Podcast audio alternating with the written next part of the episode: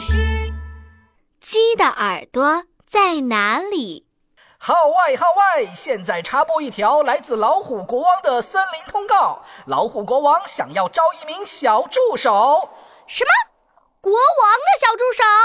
小公鸡听到了这话，赶紧停下了游戏。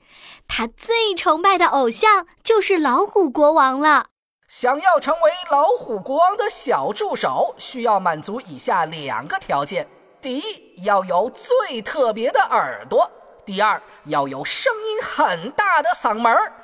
满足条件的动物们，速速到王宫门口报名吧！我要参加，我要参加！哈哈！小公鸡激动地跳起来了，成为国王的小助手！哇，实在是太酷了！朋友们，我今天不玩游戏了，我要去干一件大事。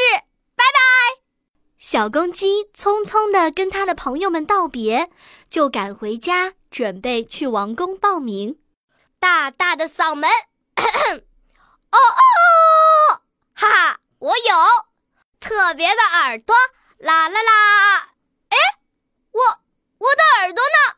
我的耳朵在哪里？小公鸡慌张地看着镜子前的自己，它左照照，右照照，上照照，下照照。都没有找到自己的耳朵，啊！我竟然没有耳朵，没有耳朵就当不了国王的小助手啦！天哪！小公鸡用翅膀捂着头，惊叫一声：“怎么办呢？怎么办呢？”小公鸡抱着头想啊想，突然啪的一拍脑门儿，啊！对了，我可以去借一对耳朵。小公鸡急匆匆地跑出家门，去跟他的好朋友借耳朵了。他先是遇见了小猪，小猪的耳朵又肥又大，耷拉在小猪脑袋的两边。啊，这么大的耳朵，肯定很特别。小猪，小猪，我可以借你的耳朵用一下吗？嗯，不行不行，我等一下要睡午觉了。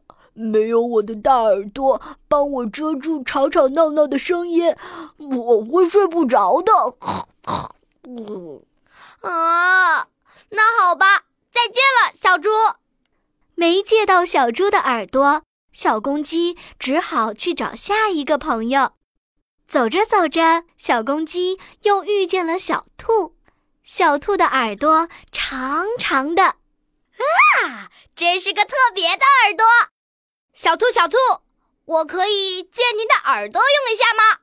不行，不行，我的耳朵是要帮我听出周围的动静，不然我会被其他动物抓到，我会有危险的。啊，那好吧，再见了，小兔。小公鸡继续往前走，遇到了耳朵圆圆的小熊，耳朵尖尖的小猫。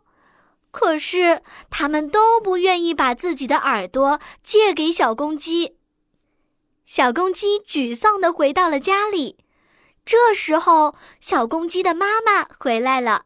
小公鸡，你怎么啦？怎么这么难过的样子呀？妈妈，我想当老虎国王的小助手，可是我我我找不到我的耳朵。妈妈，我的耳朵在哪？